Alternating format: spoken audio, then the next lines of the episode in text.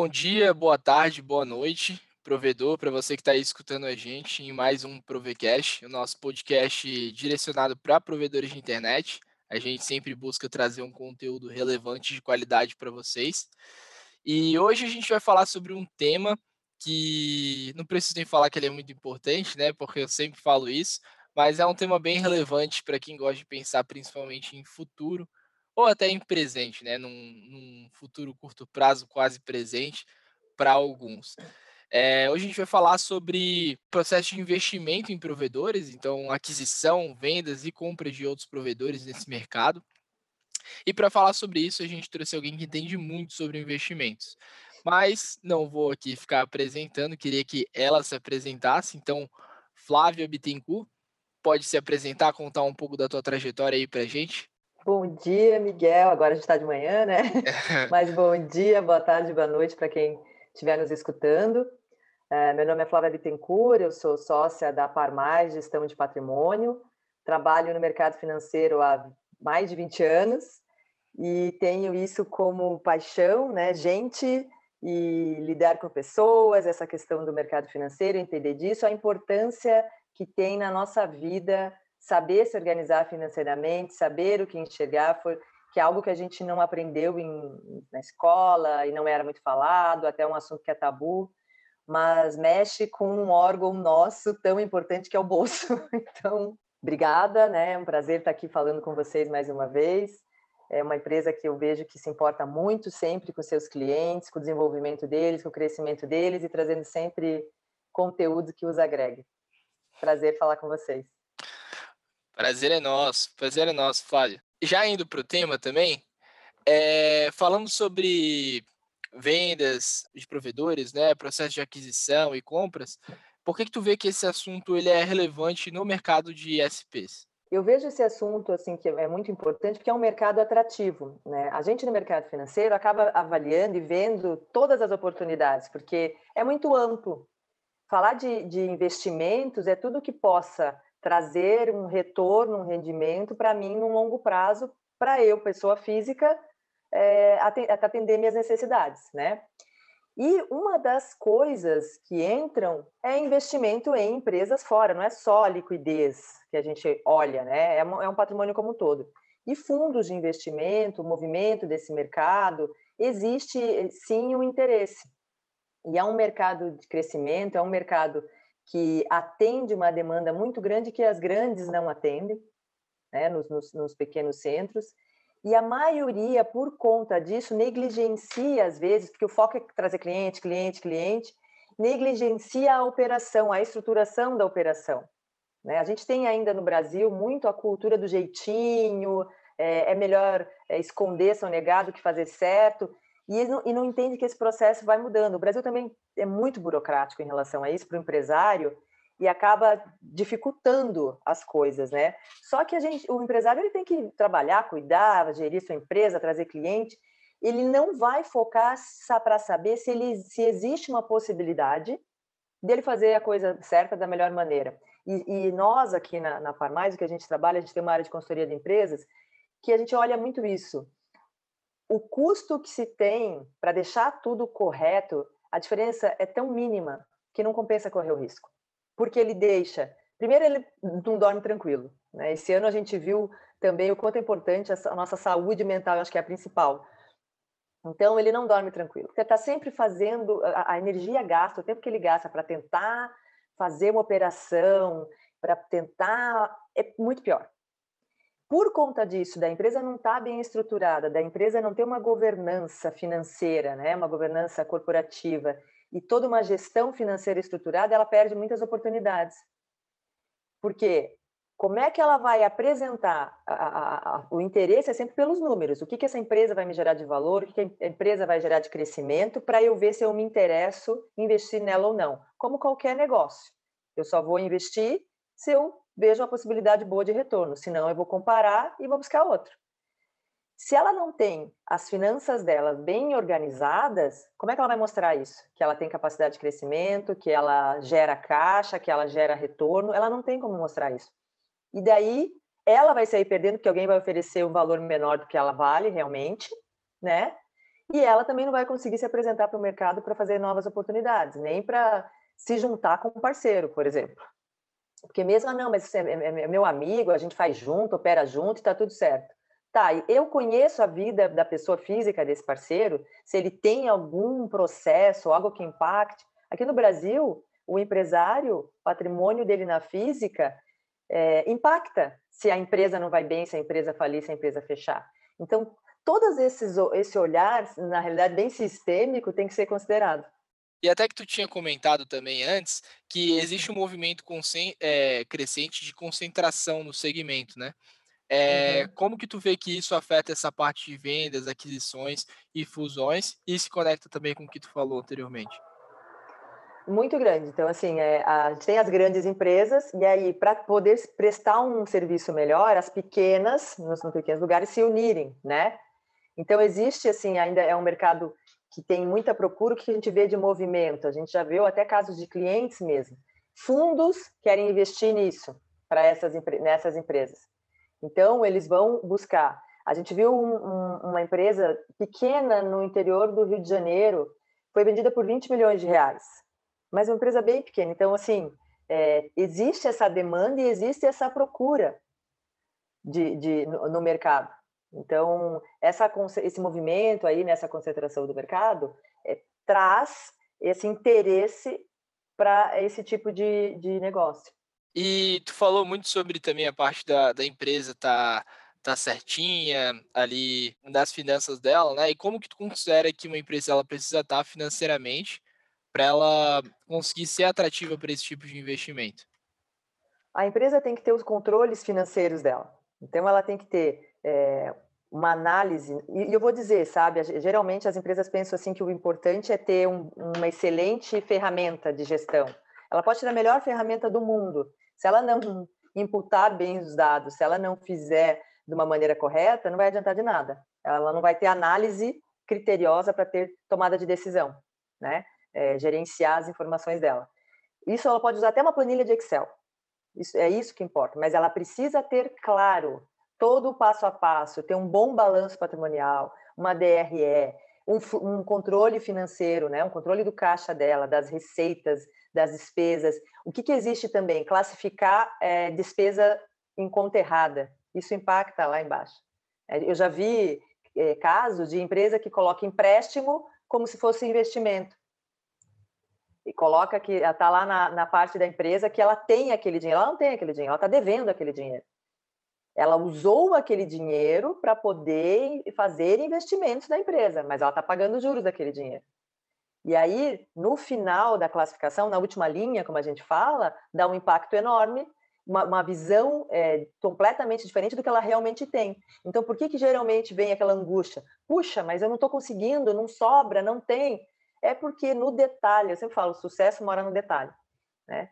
No detalhe, é, está feito errado, está analisado errado, visualizado errado. E é ali que ele tem que ter esse olhar, esse controle. Basicamente, fazer a avaliação certa da empresa para conseguir vender ela pelo preço correto né, e diminuir também os riscos para os riscos o investidor, para ele saber onde está pisando, isso traz muito mais segurança na hora da venda ou investimento, né? Exatamente, mas para isso ela tem que estar tá bem estruturada. Então, ela tem que apresentar que os números que ela possui realmente são verdadeiros, né? que ela tem capacidade de gerar é, caixa e crescimento. Então, para o mercado, para você ter uma ideia, né, que até fiz uma pesquisa como é que é o mercado de provedores. Em média, o mercado de provedores é, tem um EBITDA, que é o lucro antes dos impostos, que é um dos índices né, que, que são avaliados quando vai comprar uma empresa, que significa o quanto a empresa, a, a operação da empresa gera de retorno e, e fluxo de crescimento, né? Possibilidade de crescimento, que é o fluxo de caixa dessa empresa. Esse número é, em média, 30, 25 a 30%. Então, isso é um número para o mercado extremamente atrativo, se for comparar com outros segmentos. Né? Se a empresa não consegue apresentar isso, ela já não é atrativa para quem quer investir e para quem quer fazer a fusão. Por quê? Porque eu vou avaliar o risco. Se essa empresa me gera menos do que isso, esse risco é muito grande, eu prefiro, eh, não me interessa, eu vou para outro negócio, né? Então, é, é, muito importante que ele tenha, de novo, desde lá de cima, um bom controle financeiro, fluxo de caixa, é, os balanços corretos, a demonstração de resultado do exercício, para apresentar esses índices para despertar o interesse do investidor. E, e, como é que funcionam esses processos nesse mercado, né, de aquisição, compra, investimento de provedor, em provedores? Um investidor ele está sempre buscando oportunidade. Esse é o primeiro ponto, né? Ele quer oportunidade. Ele pode entrar no negócio, fazer crescer e, e colocar o dinheiro e já sair, mas ele está buscando oportunidade. Então, ele vai avaliar dentro de uma empresa o valor de mercado dela e a possibilidade de crescimento. Por isso que eu falei desses itens todos, esses itens todos. Então, a primeira coisa que ele vê, qual é a possibilidade de crescimento desse mercado? Ah, o mercado de provedores está em aquecimento, está tendo um, um, tecnologia é, para concentração, mas ainda existe muito a crescer e os grandes centros, ok, pode até estar sendo bem atendido, mas nos pequenos não. Quem atende esses pequenos? Ah, são os provedores. Como é que estão esses provedores? Qual a possibilidade de crescimento ainda que tem nesse mercado? É esse, puxa, vamos olhar para esse mercado. A partir disso, eles vão ver os, os, os players, né? É, ele vai fazer o quê? Ele vai querer comprar coisa barata. Ele vai querer comprar ah, coisas que é, tenha, não, não, não somente barata, mas que tenha um valor realmente, né? Que o que ela vale e ainda por cima me gere possibilidade de crescimento. Então, ele vai olhar aquela que tem é, mais estrutura, aquela que está mais organizada, aquela que ele não precise mexer muito para que ela possa crescer. Então, aí ele vai fazer esse comparativo. Quem dessas me traz aí um valor que eu ache justo pagar dentro do menor risco? Então, é nessa que eu vou investir. Que é sempre retorno, né, ao investimento. Sempre, é. E... Sempre em tudo. E os provedores que pensam lá na frente, né, que eu imagino que todo provedor deva criar o seu provedor assim como uma startup, né, pensando em vender ela futuramente, talvez ou pelo menos com essa possibilidade em mente, porque pode ser um, um retorno bem grande. E como eu sendo provedor, eu posso despertar o interesse de potenciais investidores. Esse movimento ele acontece naturalmente por parte do investidor ou existe algum algo que o provedor possa fazer para estar entrar mais no radar? Olha, aí ele, como é que ele vai chamar a atenção? Primeiro, ele fazer a lição de casa dele, né? Ter tudo organizado, enfim, é, pensar nisso, até para a segurança dele, porque senão, se ele pensar em vender, ele vai vender por um valor menor do que vale e ele vai sair perdendo. Agora, pra, se ele tem realmente o interesse de buscar a, a, venda da empresa dele, ele tem que ir atrás. Né? A empresa não vai bater na porta dele, isso é raramente.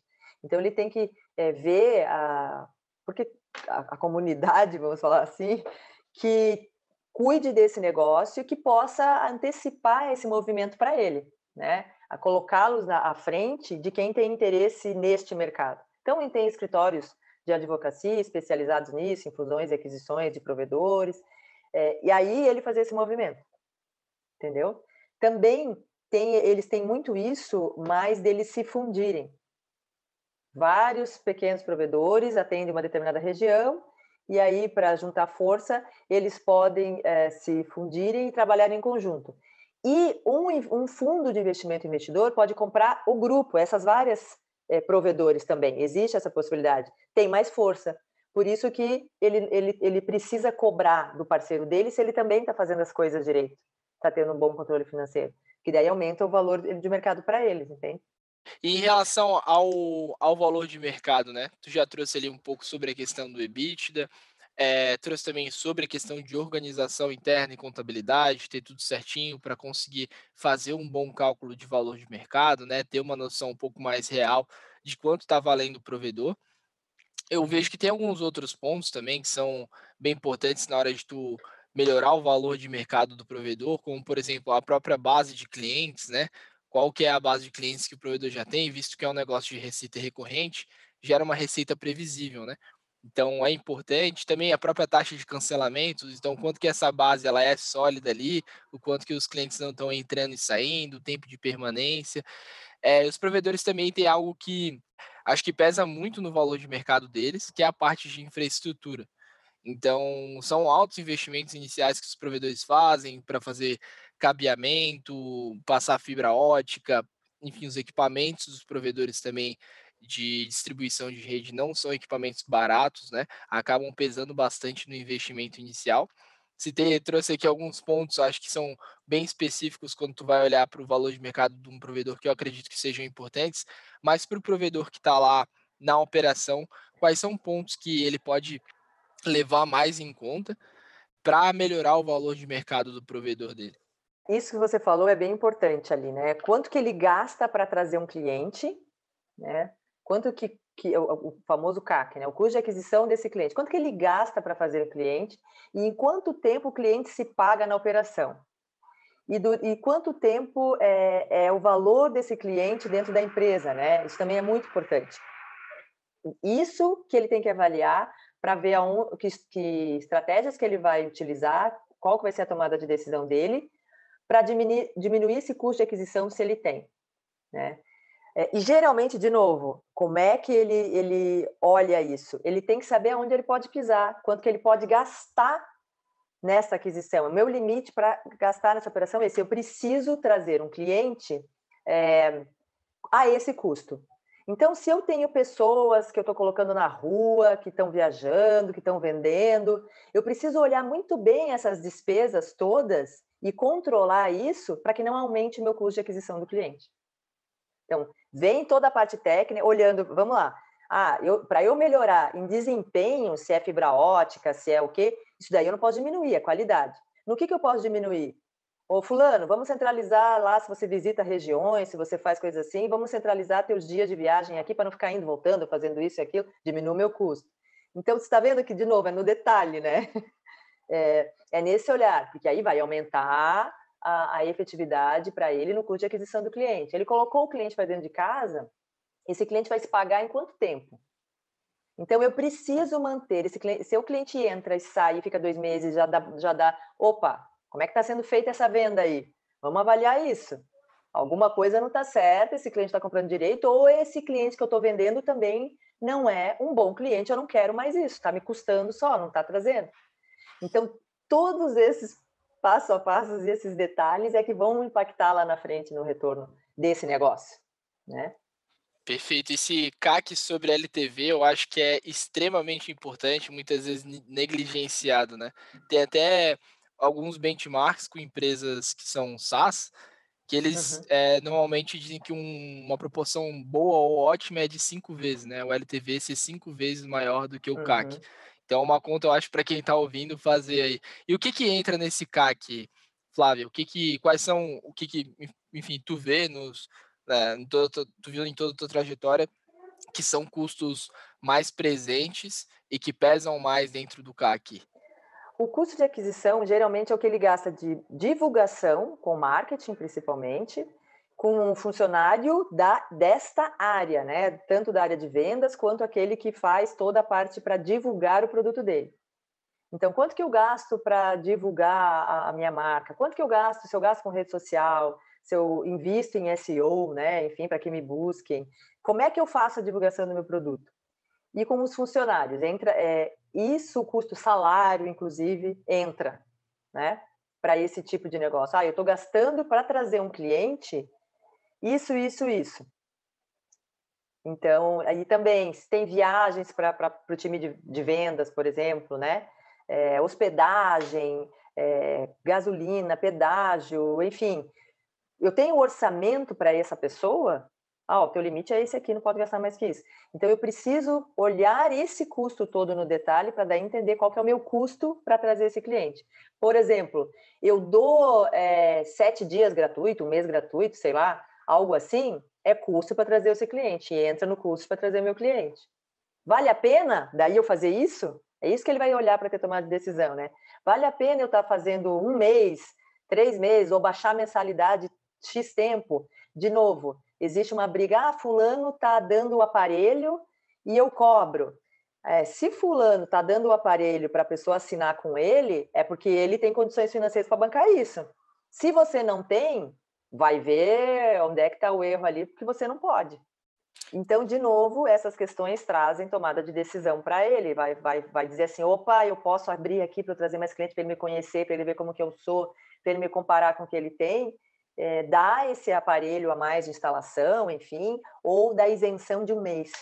E tem até um, um, ponto que eu vejo que é bastante negligenciado também, que pode diminuir bastante o CAC, é o próprio NPS do provedor, né?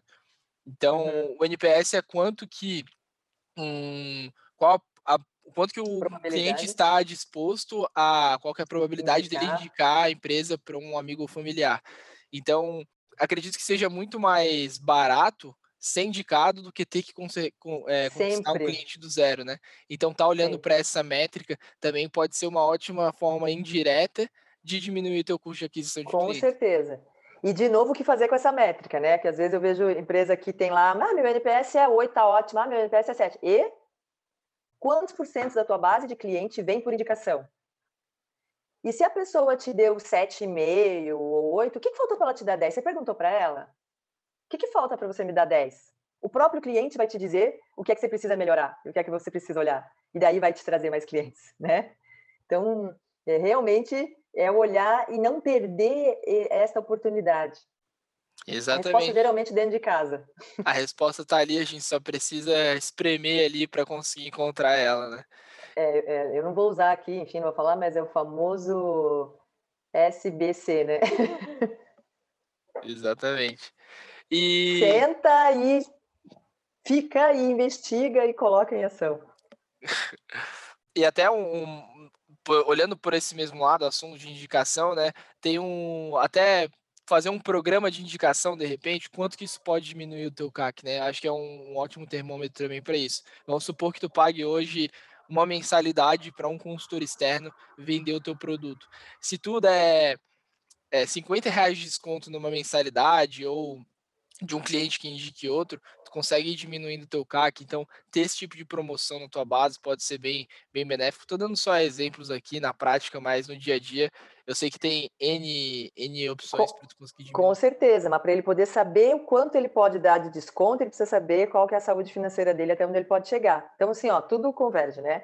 E aí é, faz todo sentido. Falou, olha, indique um amigo e você ganha três meses de mensalidade, assim. Quem não faz, né? A, a gente vê um monte de empresa fazendo isso. E é sempre então, a intenção de diminuir o CAC, né? Diminuir é, o custo de aquisição. Exatamente. E, e tu falou, né, que para fazer esse tipo de promoção, para traçar esse tipo de estratégia, é preciso é, ter todas as finanças organizadas, ter uma boa noção da saúde financeira da empresa. E quais são as dicas práticas que tu dá para quem de repente é, não tem confiança na, na organização financeira do provedor como é, iniciar esse processo de arrumar a casa? Primeira coisa, ele é fazer parte de um orçamento base zero. Esquece, zera tudo que ele faz. Esquece. Revisita essas despesas que ele tem e avalia qual que é o impacto dessa despesa na minha operação e para me trazer mais clientes. Isso, isso aqui é necessário? Não é? Vai me gerar mais valor? Vai me gerar mais negócio? Eu posso fazer isso com um valor menor? Como? E vai cortando esses custos, né? A partir disso, ele monta um orçamento. É o primeiro ponto, eu acho que ele é montar um orçamento para cada operação que ele for fazer na empresa. E aí, acompanhar isso, né? Que daí ele vai ter um norte. Ele, primeiro, ele vai entender qual é a necessidade de caixa que ele precisa ter. A partir disso, ele vai voltando essa conta, né? Como que eu chego nesse valor? Ah, para eu chegar nesse valor, eu preciso ter tanto de receita. Para eu chegar de receita, eu preciso fazer isso. Mas não é só chegar na receita, eu também posso cortar custos. Se eu tenho empréstimo, se eu tenho alguma. Existe algum mais barato? Onde que eu posso buscar com uma taxa menor? Geralmente vai direto para banco, que é mais fácil e tal. Existem outras operações, eu posso fazer uma transferência de dívida. É realmente ir atrás de possibilidades que barateiem tudo isso. Né? E a gente sabe que existe, existe tanto programa, Sebrae, é, BNDES, enfim, coisas que ele pode buscar e atrás para diminuir esse custo, até nos benefícios da empresa, entende? O que, que toma meu tempo? Ah, eu tomo meu tempo porque eu tenho aqui é, vale refeição, vale transporte, esse tipo de coisa, daí para cada empresa eu pago um X, às vezes no valor total é, vai me dar o mesmo custo. Porém, o tempo que eu gasto para gerir tudo isso, eu podia estar tá usando para fazer outra coisa. Então, como que eu posso fazer para centralizar e, e, Porque as duas coisas, tempo é, é, o nosso bem mais precioso. e aí para utilizar para o que realmente for necessário. Então ele precisa fazer todo esse levantamento, aí sim deixar tudo ali é, classificado nas, nas suas contas e acompanhar, né? E ver diariamente. A gente viu que as empresas hoje também com home office tem, gerou uma economia grande. Puxa, então se eu gerei uma economia muito grande, eu vou fazer híbrido, como é que eu vou fazer? Olhar bem, classificar essas despesas é a, me a melhor maneira. Falar, olha, você está com um custo altíssimo aqui em juros. É, você está antecipando muitos recebíveis, precisa disso por quê? Ah, porque eu não estou tendo fluxo de caixa. Então, vamos, então você está com um cálculo errado aí do, do, capital de giro que você precisa. Vamos ver direito essa operação. E assim, é, ele começar a ter esse olhar e todos se envolverem com isso, né? Porque daí vai da cultura, ele acaba mostrando para sua equipe, para o seu time, a importância disso tudo também. Eu acho que comunicar é, para todo mundo como é que tá e apresentar o porquê que tem que ser feito dessa maneira, você une forças e aí cada um entende o seu papel é, realmente nessa saúde financeira da empresa. Né?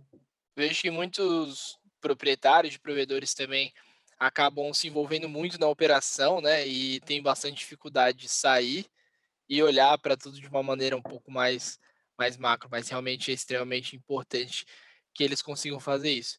E um ponto só que eu não trouxe, a gente estava falando antes sobre KQLTV, lembrei agora que a gente tem um episódio que fala sobre é, retenção de clientes, né? Que a gente trouxe o João Fernandes, que trabalha com a parte de CS, então uhum. pode ajudar bastante nessa parte para aumentar o LTV, que é o quanto que o cliente em média gasta na tua empresa. Mas voltando aqui rapidinho, a gente falou um pouco sobre como aumentar, como iniciar o processo de organização financeira do provedor e quais são os fatores que tu vê que mais diminuem o valor do provedor ou da empresa frente a algum processo de venda ou aquisição. É, é, é isso que a gente falou, né? Muito a empresa está endividada, a empresa tem ação trabalhista, isso também é um, é um complicador. Né? A empresa não ter essa estrutura organizada, não mostrar onde ela gera receita, o ponto forte de, dela é esse, mostrar onde ela gera receita, como é que ela opera, como é que ela pensa para isso. Se ela tem essas, esses gaps, esses fatores aí, é que mais atrapalham no olhar de quem quer comprar a empresa. Ah, eles não têm claro o que eles querem, não têm um norte, é, eles têm um custo muito alto para botar o negócio para rodar, né? É, então, por quê? Porque eles estão com muita dívida, eles estão têm ação trabalhista, qual que é o risco? Disso, e eles vão olhar ali, lá para frente. Ah, se o funcionário não está não, não tá com totalmente certo dentro da, das leis, esse impacto, puxa, eu vou correr esse risco aqui, cinco anos dele me, me, ter um processo, qual que é o custo disso? Então, isso tudo vai fazendo diminuir o valor de mercado da empresa. Então, Flávia, é, indo já para o final do episódio, é, queria te pedir uma dica ou fonte de conhecimento que tu indica para o pessoal para estudar um pouco mais sobre o assunto.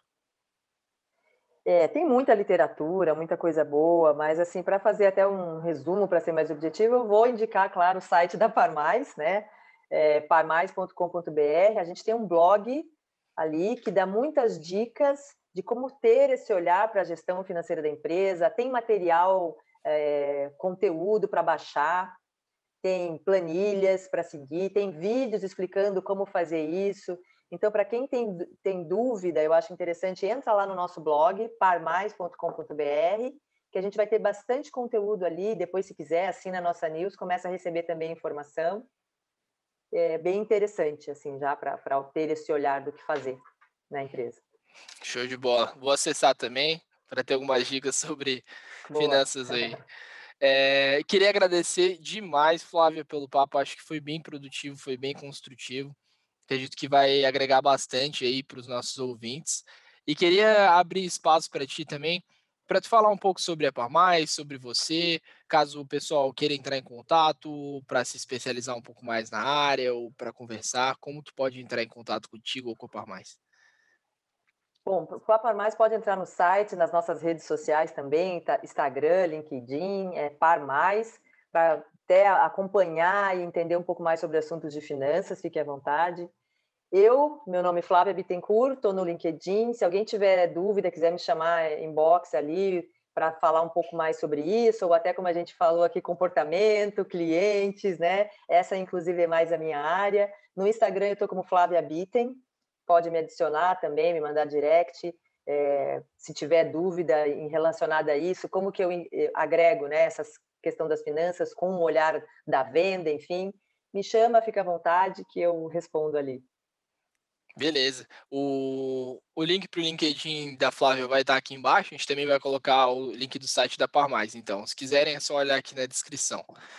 É, mas é isso. É, queria divulgar também aqui, falar um pouco sobre o nosso Instagram da Cianet Labs. A gente é um laboratório de inovação dentro da Cianet. Se quiserem seguir a gente lá, vai dar uma força para a gente, enfim, acompanhar um pouco mais os nossos conteúdos do que, que a gente está fazendo de inovação no mercado dos provedores arroba Cianet Labs, tudo junto, e também o blog da Cianet, www.cianet.com.br. Lá tem bastante conteúdo também para o mundo dos provedores. Beleza? De novo, obrigado, Flávia. Obrigado, ouvinte, vocês que estão aí do outro lado. Eu que agradeço. E Prazer aqui bater papo com vocês. Prazer é nosso. E é isso, pessoal.